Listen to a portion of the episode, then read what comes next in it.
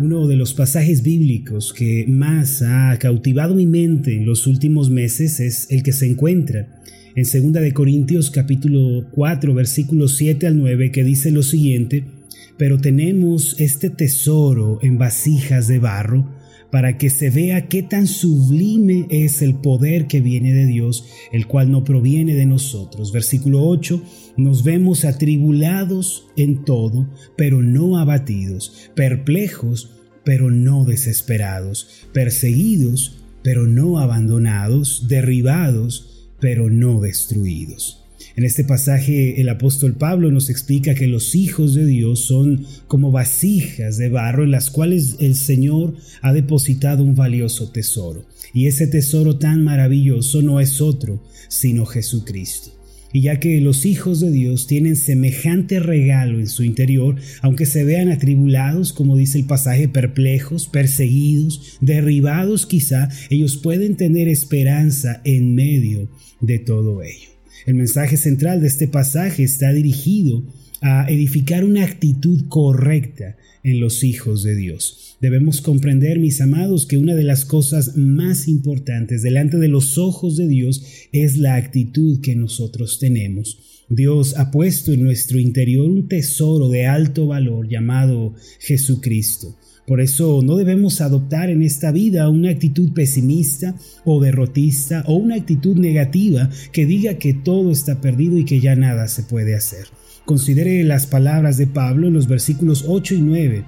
Nos vemos atribulados en todo, pero no abatidos, perplejos, pero no desesperados, perseguidos, pero no abandonados, derribados, pero no destruidos. Esa es la actitud que los hijos de Dios deben edificar en sus corazones. Aquí cabe la pregunta, cuál es la actitud que he estado teniendo en mi corazón en las últimas semanas. Cabe la pregunta, ¿cómo ha sido la actitud que yo he adoptado y por medio de la cual estoy viviendo el día de hoy?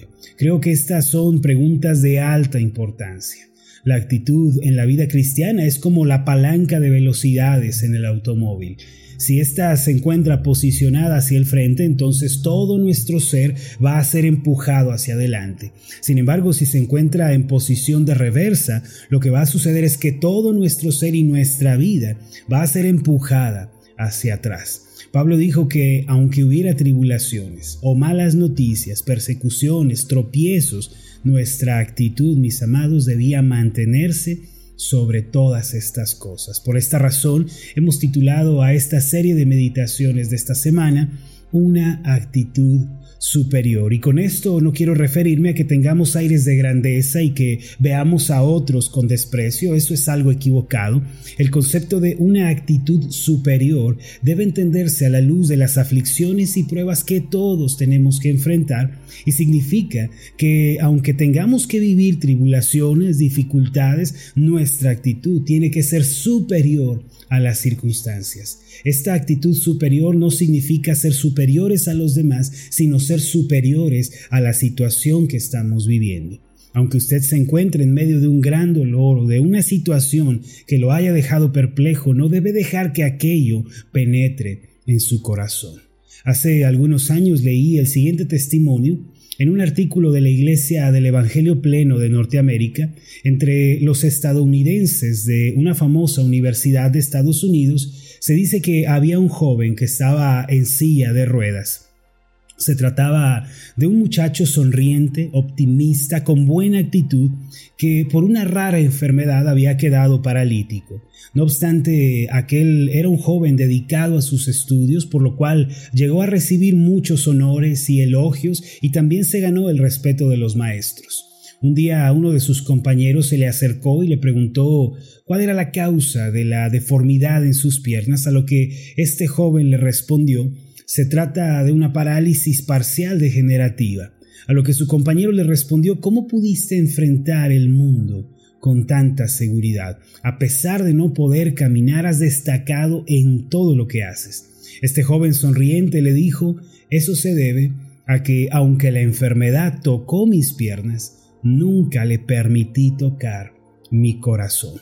Esa respuesta, mis amados, describe la actitud que los hijos de Dios deben tener en la vida frente a las adversidades y los problemas. Las tribulaciones, esos tropiezos, privaciones pueden venir, es cierto, se pueden acercar a nosotros, pero no debemos dejar que toquen nuestro corazón ni que nos destruyan. Puede que el día de hoy la crisis familiar, la bancarrota, una enfermedad o una situación crítica hayan llegado a nuestra vida. Sin embargo, no debemos dejar que estas cosas toquen nuestro corazón. Pueden tocar nuestro entorno, sí, pueden amenazarnos, incluso podemos estar, como dijo Pablo, atribulados, perseguidos, perplejos, pero no dejemos, mis amados, que esto toque nuestro corazón y nos lleve al negativismo o a adoptar una actitud negativa. Recuerden que ustedes tienen el tesoro en vasos de barro y ese tesoro es Jesucristo.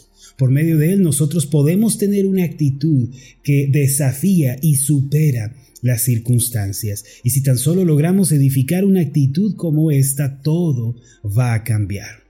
En la Biblia encontramos la gran importancia que Dios le presta a la actitud que sus hijos manifiestan en la tierra. Para esto quiero invitarlos a que vengan conmigo a números 14 Aquí vemos la historia de cómo los israelitas respondieron ante el desafío que ellos tenían enfrente. Dios les había ordenado que enviaran doce espías, uno por cada tribu de Israel, a la tierra de Canaán, misma que Él les había prometido que les iba a dar a sus patriarcas Abraham, Isaac y Jacob.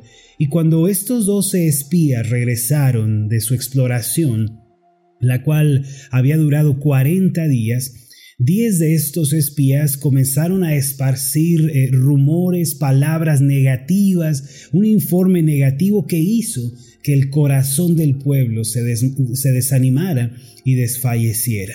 Ellos afirmaban que la tierra a la cual Dios los quería llevar era imposible de conquistar. Ellos les dijeron allá hay gigantes, nosotros somos como langostas, hay grandes ciudades amuralladas imposibles de penetrar. Tras aquel reporte negativo de los diez espías, dice la Biblia que el pueblo lloró, se lamentó que Dios los hubiera sacado de Egipto. En números 14, versos 1 al 4, podemos leer lo siguiente. Aquella noche toda la comunidad israelita se puso a gritar y a llorar. En sus murmuraciones contra Moisés y Aarón, la comunidad decía cómo quisiéramos haber muerto en Egipto, más nos valdría morir en este desierto. ¿Para qué nos ha traído el Señor a esta tierra? Para morir atravesados por la espada y que nuestras esposas y nuestros niños se conviertan en botín de guerra. ¿No sería mejor que volviéramos a Egipto? Versículo 4. Y unos a otros se decían, escojamos un cabecilla que nos lleve a Egipto.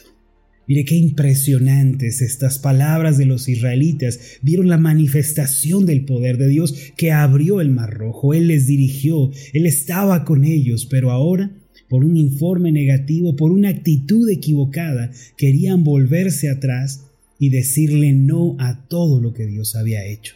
Al escuchar estas palabras negativas, la actitud que adoptaron los israelitas fue negativa también. No obstante, en medio de aquella situación tan desesperante, Josué y Caleb, quienes eran los otros dos espías restantes de esta historia, dijeron estas palabras en el, en el capítulo 14, versículos 6 al 9. Allí estaban también Josué, hijo de Nun, y Caleb, hijo de Jefoné, los cuales habían participado en la exploración de la tierra. Ambos se rasgaron las vestiduras en señal de duelo y le dijeron a toda la comunidad israelita, la tierra que recorrimos y exploramos es increíblemente buena. Si el Señor se agrada de nosotros, nos hará entrar en ella. Nos va a dar una tierra donde abundan la leche y la miel. Así que no se rebelen contra el Señor ni tengan miedo de la gente que habita en esa tierra. Ya son pan comido, no tienen quien los proteja porque el Señor está de parte nuestra. Así que no les tengan miedo. Mire, mi amado, mientras diez de los doce espías hablaron negativamente por su actitud equivocada, Josué y Caleb ellos hablaron de una manera optimista porque tenían una actitud arraigada en Dios. Así lo reflejan sus palabras. La actitud que nosotros mostramos frente a los problemas, las adversidades de la vida, al final va a terminar determinando qué rumbo vamos a seguir. La actitud, sea buena o sea mala, es la condición previa tanto para el fracaso como para el éxito respectivamente.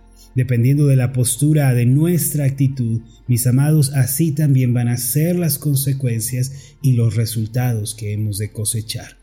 En medio de toda aquella situación experimentada por los israelitas, Dios interrumpió y dijo estas asombrosas palabras y quiero que prestemos especial atención a esto porque es el punto medular de nuestra enseñanza.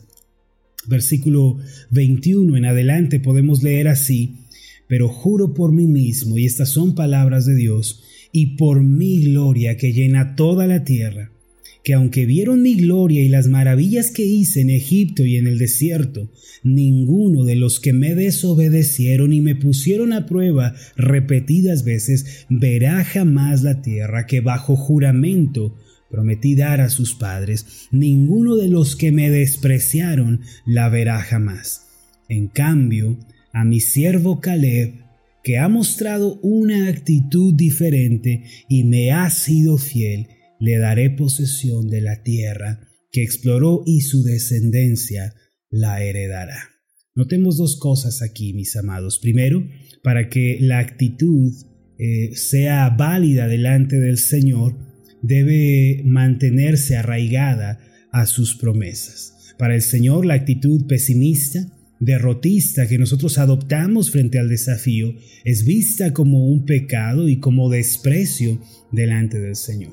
Es decir, una actitud equivocada y negativa siempre desagrada a Dios. Lo segundo que vemos aquí es que debido a la actitud que tuvieron Josué y Caleb, Dios les prometió a ellos que iban a entrar en la tierra que les había prometido.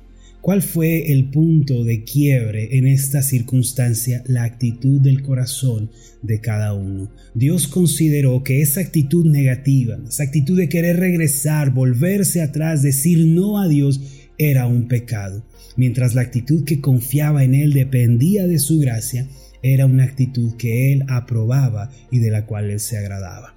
Creo que una pregunta muy importante, mis amados, que nos tenemos que hacer es, ¿cuál es mi actitud? El día de hoy. Dios quiere que nosotros edifiquemos una actitud superior, es decir, una actitud que supera las circunstancias. Si el día de hoy vemos en nosotros una actitud desobediente, desconfiada, infiel al Señor, es momento de arrepentirnos, volvernos a Él y decirle, Señor, confío en ti a pesar de lo que estoy viviendo. Permítanme hacer una oración por ustedes. Amoroso Dios y Padre Celestial, Gracias una vez más, Señor, por la bendición de tu palabra. Aquí podemos ver que tú nos llamas a tener una actitud diferente, que en este mundo existen solo dos actitudes, una que te agrada y una que te desagrada. Señor, cuánto te enojaste y te disgustaste con los israelitas por su actitud equivocada, y cuánto te alegraste con Josué y Caleb por la actitud de su corazón. Por eso, Señor, ayúdanos para que construyamos una actitud correcta que te glorifique en todo. Ayúdanos a tener esa actitud de confianza, dependencia, búsqueda de ti, una actitud que da gracias en todo. Esto te lo pedimos en el nombre de Jesús, tu Hijo. Amén y amén.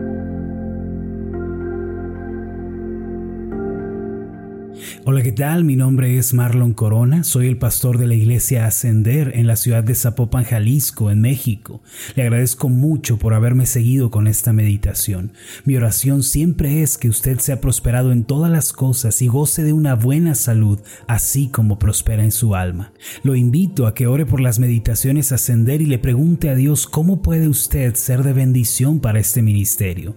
Las meditaciones Ascender son impulsadas y apoyadas por nuestros oyentes. Reciba un fuerte abrazo de mi parte. Que Dios le bendiga. Hasta la próxima.